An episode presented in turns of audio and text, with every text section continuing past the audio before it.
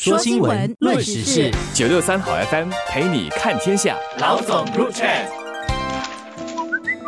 你好，我是联合早报的韩永梅。你好，我是联合早报的洪一婷。一婷，你小时候吧，有没有看过阿波罗 thirteen？阿波罗十三号？以前看过，不过印象有点模糊了。这是我很喜欢的一部电影哎，它是一个 successful failure，就是说它是一个失败的一次航行，但是它成功了，因为它解救了在那个阿波罗 thirteen 上面的太空人呐，所以它是一个 successful failure。这个阿波罗 thirteen 里面呢，我记得有一个经典台词嘛。Houston, we had a problem here。在阿波罗十三上面的太空人跟 Houston 就是在休斯顿那里的控制中心讲说，我们的太空船出现了问题。这个 Houston 控制中心的人就马上联系他的电脑啦，他的所有的这些模拟器啊，因为呢，他们在这个控制中心里面呢，他们有很多很多的这个电脑连接，它是有点模拟太空上面的各种状况，所以它可以有大概十多个模拟器。可以连接上电脑来找出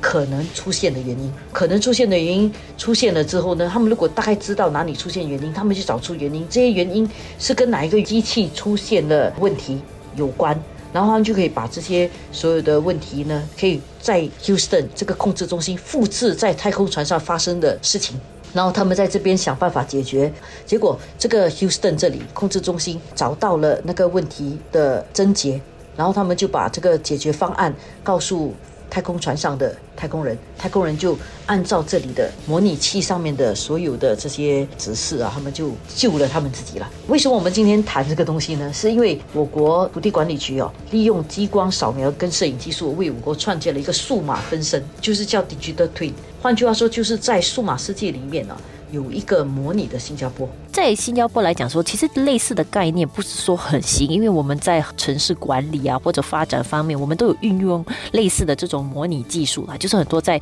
数码空间里面做一些模拟，然后提早的去预示一下可能会发生的一些事情，或者先去测试一些呃可能的反应。但是现在这一次比较特别的就是，以前的东西可能比较局部性或者比较单一项目，说好像可能一个城区里面要要建设的话啊，先做。做一些模拟，看风向啦，看阳光的照射这些东西。但是这一次的话，它是一个比较广泛、比较大层面，就是整个新加坡的岛国有了一个数码的分身。另外一个，我们真的已经做了一个数码分身的是在玉郎岛下建的那个岩洞啊，那个岩洞是有个数码分身的。这么一来呢，当这个岩洞里面有什么事情，我们就不需要派一个人哦，真的去岩洞看，我们就可以先从这个数码分身这边去探测它到底发生了什么事情。而且你可以用一些计算的方式去预测下来会发生的事情，所以整个新加坡的这个 digital twin 啊，数码分身也是有这个目的。尤其是像现在我们面对很多这个极端的气候变化，如果说我们有个数码分身的话，我们可以去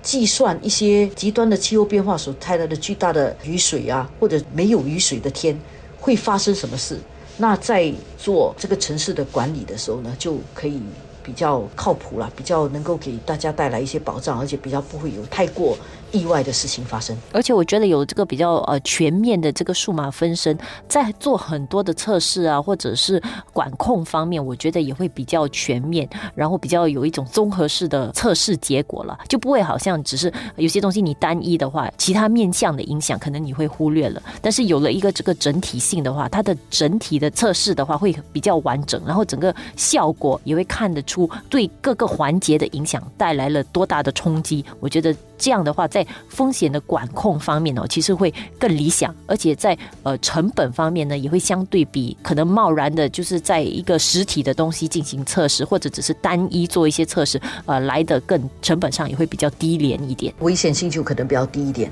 啊，因为有一些地方可能人很难到达。那如果你已经做了一个很详细的一个数码分身的话，你可以通过在电脑在数字世界里面可以去探测到一些些问题，你大概知道了哪里可能出现问题，才用真实实体的人去解决，那你可能可以把一些危险降低了。可能你同时也可以测试更多的 variable。你的面向大了以后，很多东西你可以调节，然后到不同的程度，你可以更好的看得出，呃，到底各个不同的一些呃因素带来的实实质影响是多少。我们如果把它缩小了一个看，如果我们想象新加坡是一个房子，然后这个房子如果它有个数码分身的话，然后你所有的东西，包括你的一景一物啊，你一个电脑放哪里，一个杯子放哪里，什么都有一个完整的一个分身的话。当假设说这个房子发生了火患，人不能够进去，你就可以在电脑上面去做测试，可以测试很多不同的状况，